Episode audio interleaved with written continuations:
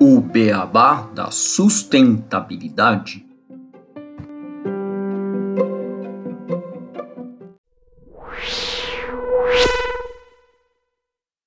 Bem-vindos ao podcast O Beabá da Sustentabilidade. Este é o episódio 31, uma viagem ao espaço e à sustentabilidade. Eu sou Gustavo Soares e junto com o Renato Gatti, hoje vamos fazer uma viagem espacial sobre a sustentabilidade. Tudo bem, Renato? Pronto para a viagem?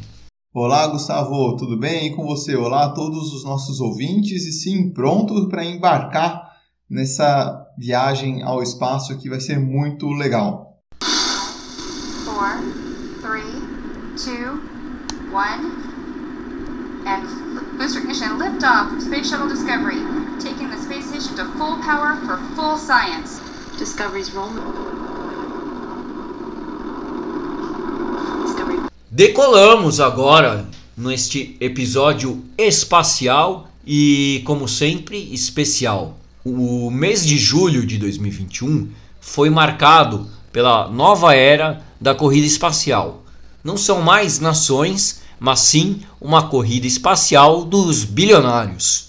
O turismo espacial, que vem sendo disputado principalmente por três bilionários midiáticos, o Elon Musk, eu aprendi o nome dele com o Matthew Shirts, né, ele, no episódio sobre o clima, é Elon Musk, eu falava errado, o Jeff Bezos do Amazon e Blue Origin e o Richard Branson do grupo Virgin e Virgin Galactic. E já se mostra um mercado promissor. Como seus participantes, essa já é uma indústria bilionária. 400 bilhões de acordo com a Administração Federal de Aviação dos Estados Unidos. E até 2040, o Morgan Stanley ele estima que o valor alcance um trilhão de dólares no mundo todo. Já a China, ela também tem uma aposta estratosférica.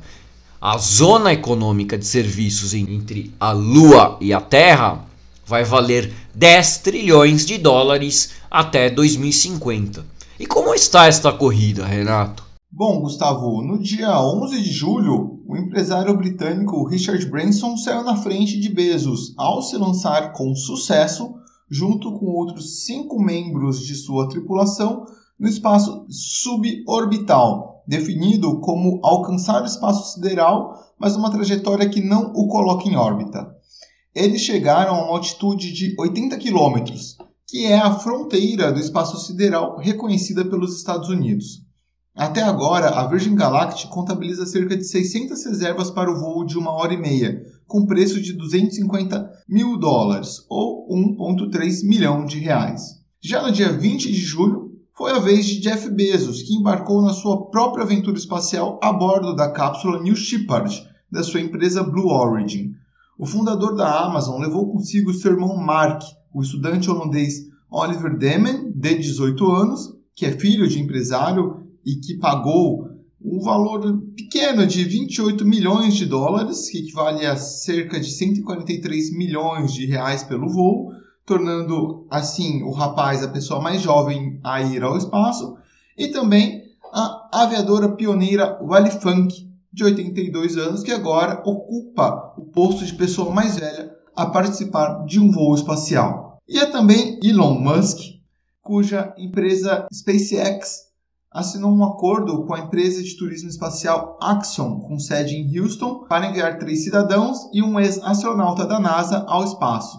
Os passageiros da Axiom pagarão 55 milhões de dólares, ou 288 milhões de reais, pelo voo e uma estadia na Estação Espacial Internacional no início de 2022. Porém, essa aventura dos bilionários está dividindo opiniões, principalmente sobre os impactos ambientais que as viagens espaciais possuem. E por isso, vamos conversar hoje sobre esse tema, Gustavo.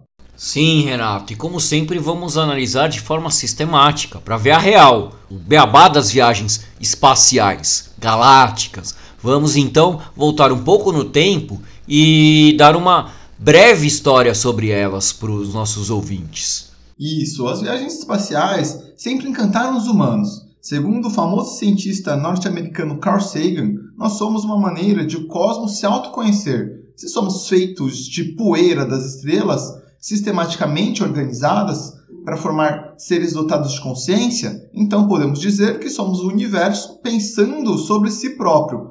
Talvez por isso o espaço sempre nos fascinou tanto. O início dessa história começa no fim do século XIX e início do século XX, com os primeiros entusiastas da exploração espacial.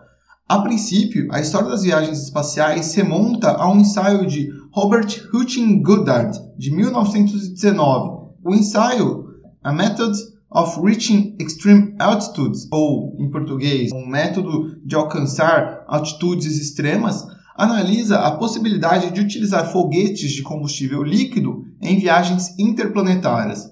Esse documento, junto com um estudo pioneiro do russo Konstantin Chukovsky, de 1903, influenciou personalidades que tiveram grande destaque posteriormente.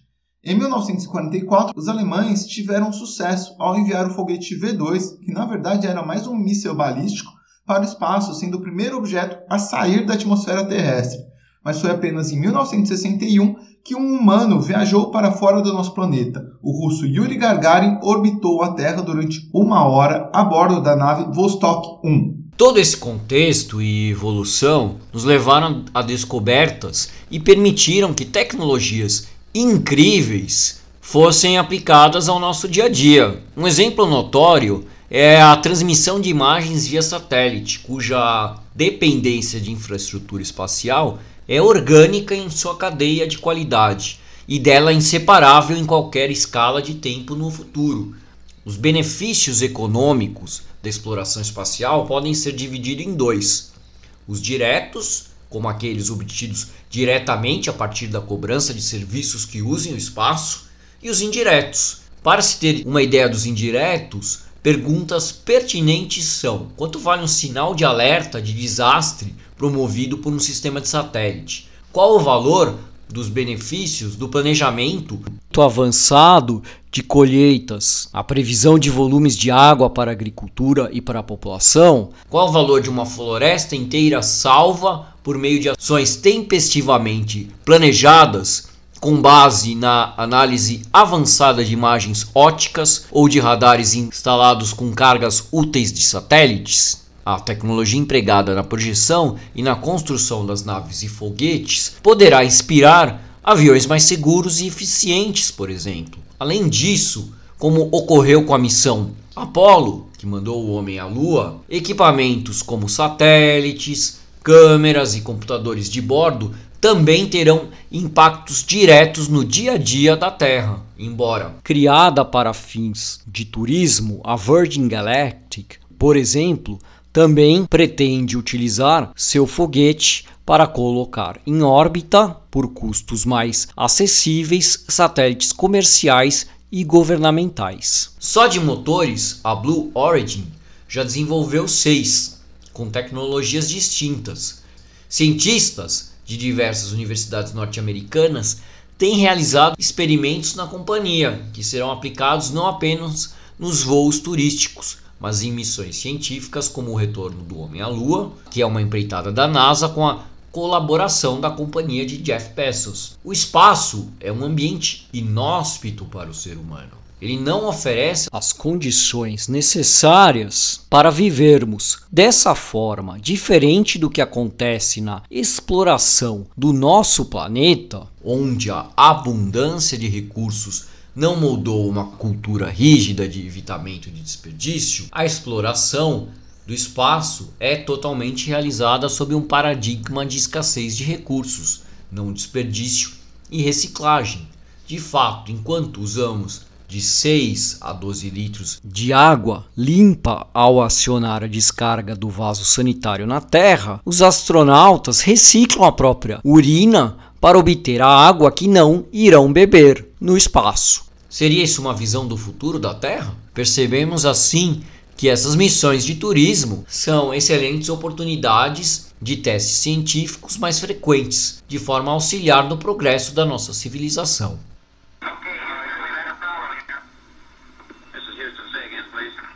Sim, temos um problema, Houston.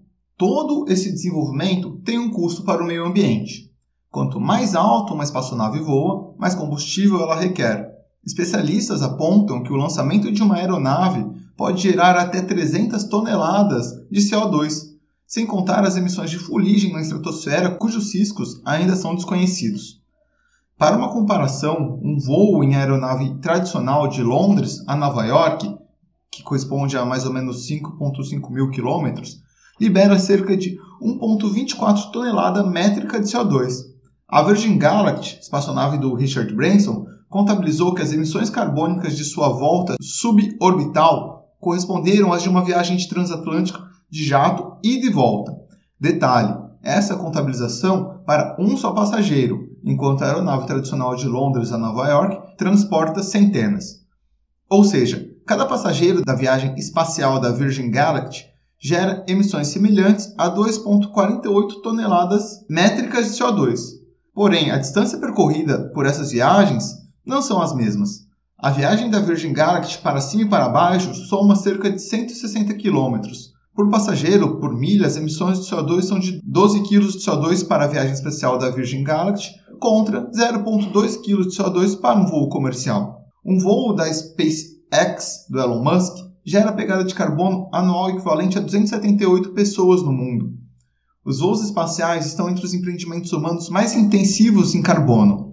O voo em classe econômica de Nova York a Londres, que a gente deu o exemplo, emite o equivalente a 11% da média anual de emissões de carbono de um indivíduo. Em contraste, a cápsula New Shepard da Blue Origin usa um combustível de hidrogênio líquido e oxigênio líquido, que não emite CO2.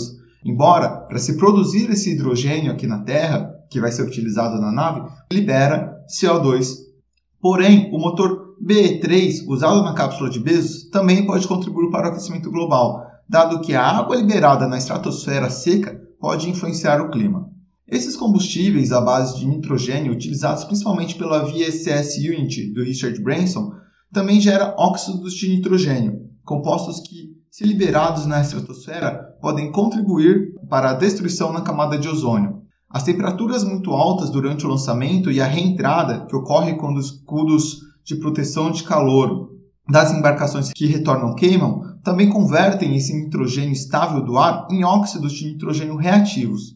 Além das emissões no lançamento das aeronaves, os efeitos na estratosfera ainda são desconhecidos. Os motores funcionam como uma vela e seu processo de queima cria condições favoráveis para a geração de fuligem, as quais não sabemos ao certo quais os danos em potencial que essas emissões podem causar. O lento processo de acúmulo dessas partículas na estratosfera pode alterar as correntes de jato polar, bem como os padrões das tempestades de inverno no longo prazo, segundo a cientista sênior do Laboratório de Ciências Químicas da Administração Nacional Oceânica e Atmosférica, NOAA, na sigla em inglês, dos Estados Unidos, Karen Rosenhoff. Felizmente, o lançamento de foguetes ainda está relativamente baixo na lista de poluidores em escala global. Por exemplo, a NASA disse que apenas 114 foguetes tentaram alcançar a órbita em 2020, em comparação com 100 mil aviões decolando em média por dia. Mas em breve, o turismo espacial entrará em ação, com os custos de lançamentos espaciais caindo ano após ano. Os planos da Virgin Galactic incluem a previsão de realizar 400 voos por ano, ou seja, mais de um por dia.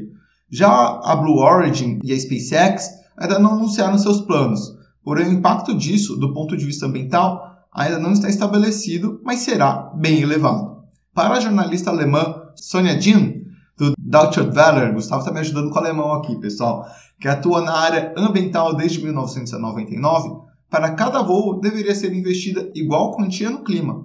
Ela afirma não ser contrária ao turismo espacial e ter ciência de que as viagens turísticas tradicionais em aeronaves que utilizam querosene de aviação também geram emissões, mas seria interessante fazer uma ação como essa para equilibrar o impacto ambiental causado pela atividade espacial. Boa, Renato. Mas além do problema da emissão de CO2 e gases do efeito estufa, Outro problema ambiental sério causado pelas viagens espaciais é o lixo espacial. Estima-se que existam atualmente cerca de 900 mil pedaços de detritos espaciais flutuando na órbita da Terra, com o número continuando a aumentar, porque a gente cada vez joga mais coisa no espaço. O lixo espacial ele pode incluir destroços de satélites extintos, pedaços de foguetes e está provando ser um problema cada vez mais proeminente. O lixo espacial ele pode colidir com satélites em operação que fornecem serviços essenciais para a Terra, como GPS e alertas meteorológicos, interrompendo os mesmos. Aí eu dou uma dica para quem gosta de cinema, aquele filme Gravidade que começa exatamente com um lixo espacial ou a ameaça é um lixo espacial que vai destruir uma estação espacial, causando um acidente que é a história do, do, filme. Além de representar uma ameaça para as viagens espaciais, pois à medida que os detritos espaciais aumentam, será mais difícil para os foguetes escaparem da órbita da Terra por medo de colidir com um objeto, que é o que acontece no filme e de uma forma muito bem retratada. Em quase 60 anos de atividades espaciais, mais de 5.550 lançamentos resultaram em cerca de 42 mil objetos rastreados em órbita, dos quais cerca de 23 mil permanecem no espaço e são regularmente rastreados. Recentemente, no dia 13 de junho de 2021, líderes do G7 se comprometeram a tomar medidas para enfrentar o perigo crescente de detritos espaciais à medida que a órbita da Terra se torna cada vez mais poluída. Em encontro da cúpula na Grã-Bretanha para discutir questões urgentes no cenário global e coordenar políticas, as nações se comprometeram a fazer um uso seguro e sustentável do espaço. No documento, os países se comprometem a incentivar pesquisas que ajudem a solucionar o problema e reconhecem a importância de desenvolver padrões comuns melhores práticas e diretrizes relacionadas às operações espaciais sustentáveis. Para isso, defendem uma ação colaborativa. Porém, apesar de todos estes impactos, os novos voos espaciais buscam alternativas sustentáveis. Todas as naves são reutilizáveis, ao contrário dos foguetes de antigamente, que eram descartados e descartavam partes grandes deles na órbita terrestre, sendo destruídos em contato com a atmosfera ou continuando na órbita, né, como lixo espacial. E eu falei do filme Gravidade, eu também gostaria de deixar aqui uma outra indicação, que é a música Gravidade Zero da Tulipa Ruiz com a participação do João Donato, que foi uma homenagem ao filme e que é uma das músicas que eu mais gosto. Então deixo aí como indicação ao ouvinte. Muito legal essas indicações, Gustavo. Inclusive, eu vou segui-las, que não vi o filme ainda e não escutei a música, não conheço. E, e aí, frente a tudo isso que a gente trouxe frente ao último relatório do IPCC, também que a gente abordou no nosso último episódio, e os diversos problemas ambientais que sofremos, além de um vírus que domina o planeta, podemos questionar se foi certo esses bilionários gastarem suas fortunas em uma brincadeira de adultos, como visto por muitas pessoas. Os 20 minutos do Richard Branson até a borda do espaço custaram cerca de 1 bilhão de dólares, ou 5,2 bilhões de reais.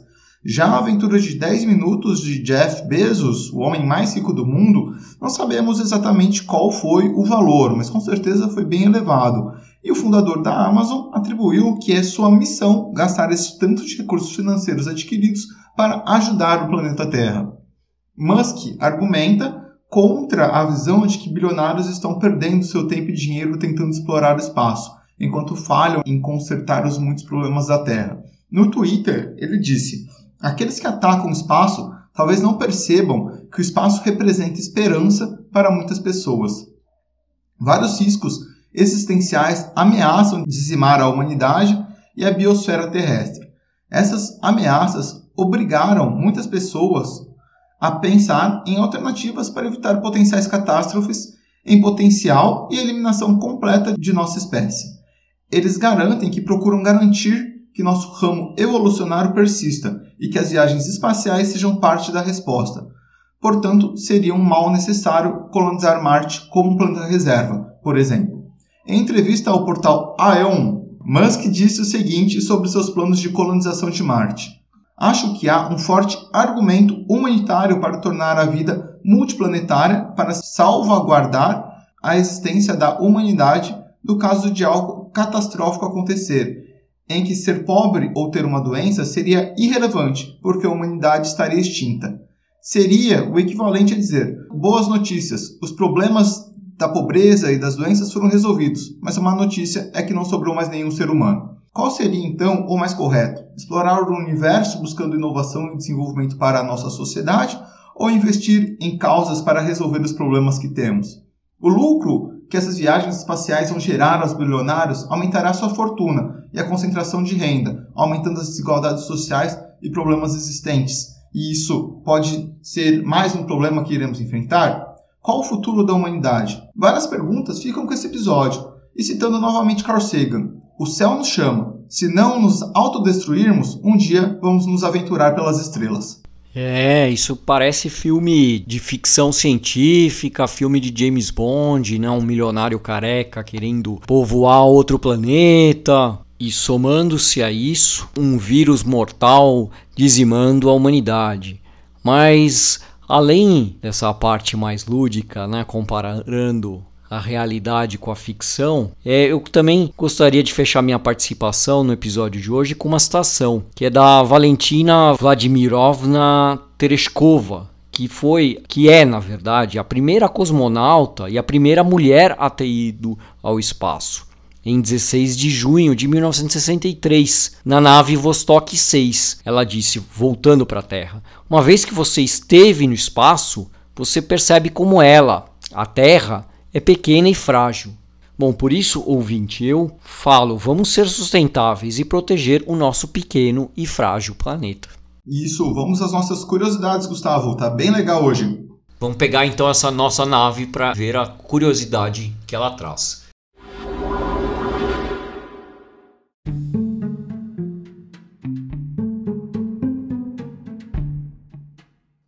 Curiosidades. Você sabia que os astronautas da Estação Espacial Internacional estão reciclando plástico no espaço usando ciência brasileira?